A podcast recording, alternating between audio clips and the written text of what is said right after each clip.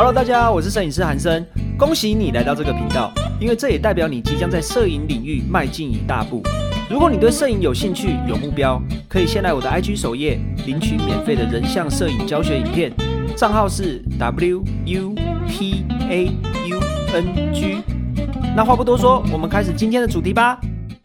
这个礼拜呢，我还是要跟大家分享一下，在社团里面还有我们的课堂里面，同学们经常问的几个问题。其中有一个问题，也是大部分的同学也会想要知道的，就是后置的问题。关于我们拍完照之后，我们要怎么调色、怎么后置？他说后置对他来说是一个很困扰的问题。我想在这边顺便呃跟大家厘清一个观念：关于后置调色，关于后置调色啊，或者是有人说 P 图啊。这些东西关于后置的问题，我觉得我有蛮多心得可以跟大家分享的。而且这个东西要说也可以说的很细，但是我们这个频道不是来教修图的嘛，所以我在跟大家讲后置之前呢，我想要先建立一些观念，也可以说是迷失啦。就是很多人会认为说我后置啊，都是为了要把照片救回来，就是把不好的照片变得比较好这样。就好像不知道你们有没有看过网络上流传一个笑话，就是一秒惹怒摄影师。其中有一句话就是拍完照之后，如果呃摄影师说要重拍，或者是有拍不满意的地方，然后客户可能就会说：“哎呦，那没关系的，我们后置再 P 图就好了，或者进 PS 处理就好了啦。”不知道你们有没有遇过这种状况？但其实呢，后置我认为应该是说让好的照片更好，它应该是画龙点睛。而不是让不好的照片变成好的照片这样子而已。可是偏偏呢，我刚刚讲的那个一秒惹怒摄影师的笑话，也经常的在学习摄影的过程中，被很多摄影师误以为是这样子做就可以了。因为其实，在拍摄现场呢，很多时候我们只要稍微的做一点现场的调整，比如说把东西摆正啊，或者是光线稍微的微调一下，其实就可以省掉很多后置的麻烦以及后置的时间。也不要说职业摄影师好了，你现在用手机拍照，如果你发现照片里面后面背景人很多很杂。或者是后面很多你不想要出现的东西，你其实在拍照的时候稍微注意一下，你换个角度，或者是稍微的避一下，你根本就不需要在后置的时候想说后面要怎么把它 P 掉啊。尤其是如果你是想要把路人 P 掉的话，或者是把脏东西 P 掉的话，其实不管在 PS 或是 APP 来说，它其实都要花一定的时间的。不管这个 APP 有多聪明，或者是它 AI 有多进步，它其实都是要花时间。所以我也想跟频道的大家分享。关于后置调色或者是说 P 图这方面的话，先要建立一个观念。我们其实，在拍摄现场，如果可以调整到定位的话，都尽量不要去做到后置。那既然大家有了这个观念之后，其实后置就很好搞定了。对于一般刚开始接触摄影的同好来说的话，其实后置应该都会有点麻烦，因为像是。Adobe 的调色界面，像 PS 啊，或者是 Lightroom 来说的话，你第一次看到这个界面，或者是你对这个界面不熟悉，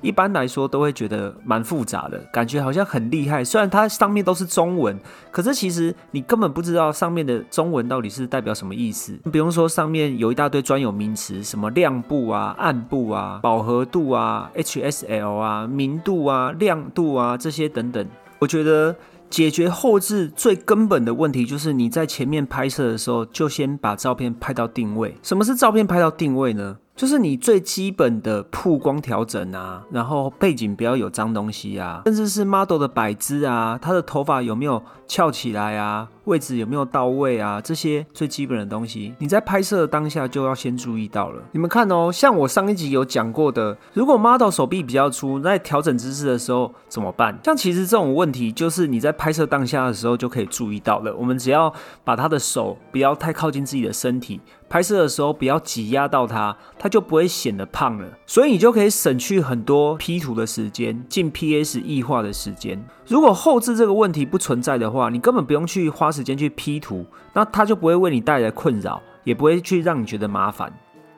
当然，如果我们什么东西都顾得很好的话，在前面都拍好的话，还是会需要后置啦。因为就像我刚刚讲的，后置的目的是为了画龙点睛，让好的东西更好。所以基本上摄影师们都还是会在拍完照片之后做一些后置上的调整。好啦，那如果大家建立正确的观念之后呢，如果你真的要开始后置，我觉得后置的概念跟拍照是一模一样的。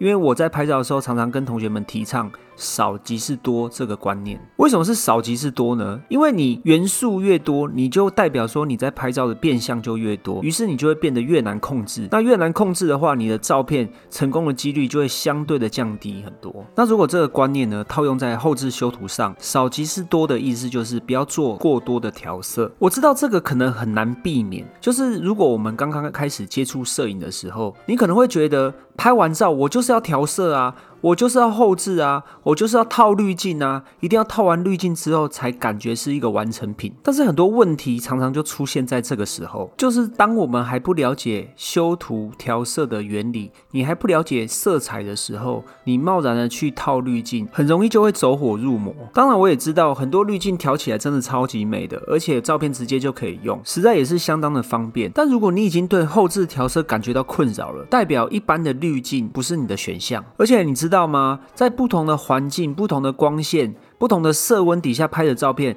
你就算去套同一个滤镜，拍出来的颜色也会长得完全不一样。这也是为什么我常常把一些风格档啊、色调档案送给同学们的时候，还是要提醒他们说，你的照片拿回来调色的时候，自己一定还要再微调，调整色温啊，调整一些细部的东西，才会更显色的原因。哦，对了，顺带一提，如果你也想要我的风格档色调的话，你可以到我的 IG 首页。W U T A U N G，连接里面就可以免费领取这些风格档滤镜哦。那我们如何避免你们在套用这些滤镜的时候走火入魔呢？如果你们是用手机拍照的话，我觉得要善用手机里面内建的编辑功能，也就是相机图库里面的编辑功能。我个人认为，相机图库里面内建的编辑功能就超级好用的。像以 iPhone 来说的话，它其实都内建了可以调整色温、对比、饱和，而且大部分的手机。里面的相机图库也都内建了免费的滤镜，甚至还有黑白滤镜可以选择，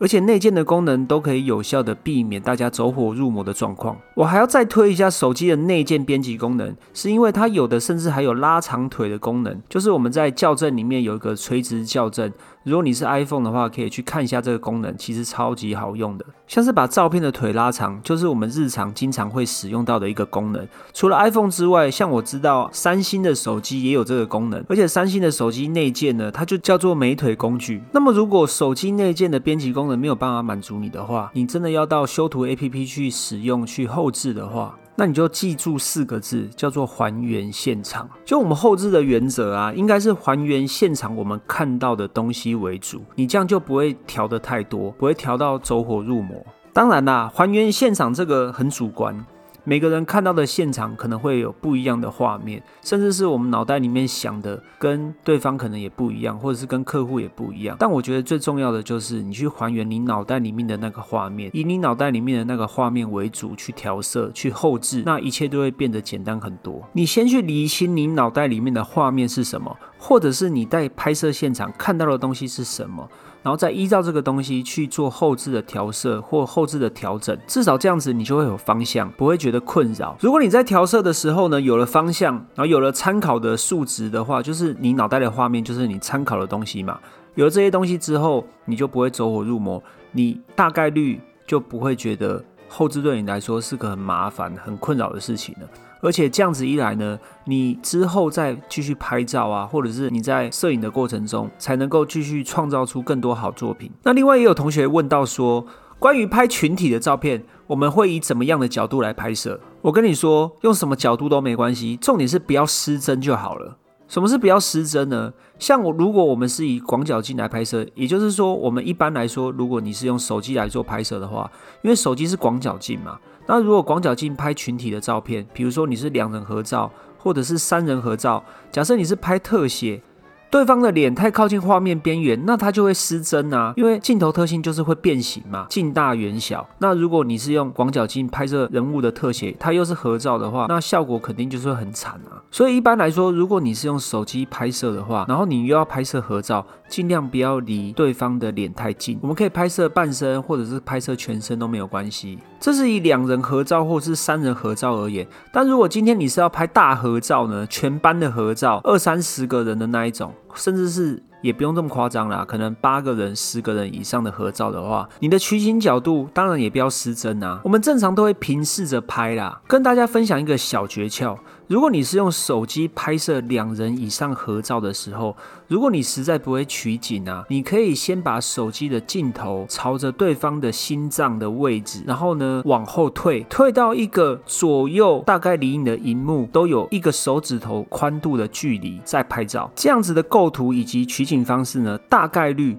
可以拍摄出一个成功的照片，而且你可以拍全身。这样的取景方式呢，拍出来的全身照基本上一定是一个合格的照片，至少你的比例不会失真，甚至有可能会更好。也就是说呢，如果你要拍摄的群体合照人数越多，那你就要退得更远。当然了，你在用这个方式取景构图的时候，还是一样要注意到合照的对象他们的头发、他们的衣服啊、他们的摆姿啊，以及现场的光线，甚至是还有背景之类的等等。那有的听众可能会想问说，那这个是用手机拍照，那如果我是拿相机呢？其实基本上，如果你是拍合照的话，两个人以上或三个人以上的合照，就算你是拿相机，基本上你应该也是拿广角镜对吧？如果你是拿广角镜的话，那手机跟相机，其实我觉得除了画质的差异之外，在构图取景上，其实基本上是一样的，因为手机的焦段也是广角镜啊。我相信，如果你是用相机拍照，不管你是用微单、单反还是无反来拍照，应该是不会用长焦段的镜头来拍摄才对。因为长焦段的镜头它就有压缩感，你的取景范围就会相对变得比较狭隘。那如果我们要拍合照的时候，还是用广角镜比较适合，只是我们要退的稍微后退一些，然后利用广角镜的变形来拍摄出我们想要的照片，以及避免我们拍摄出 NG 的照片。跟大家再提醒一下，如果你要拍合照的时候，真的不能太低角度拍，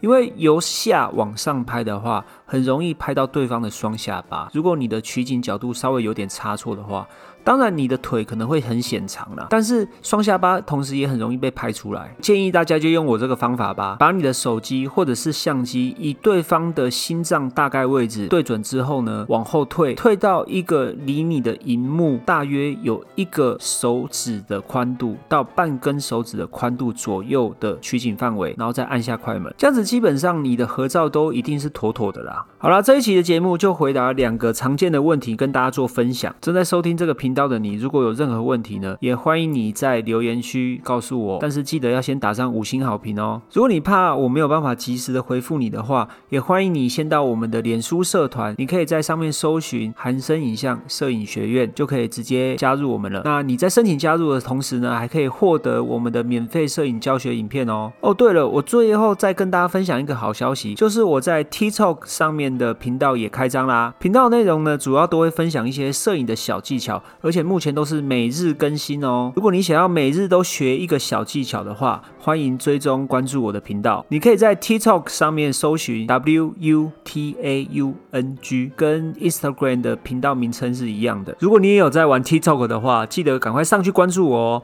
那摄影师不尝试，我们下周见啦，拜拜。OK，今天这一集就到这边啦。我们很重视您的意见，不管有什么想法，都欢迎留下评论告诉我们哦。你们的鼓励是支持我们分享更多的动力，或是也可以到我们的 IG 搜寻韩生影像，账号是 W U T A U N G。除了免费摄影教学影片可以领取之外，还有更多短影片以及图文教学分享哦。期待与你们在网络上相见啦，拜拜。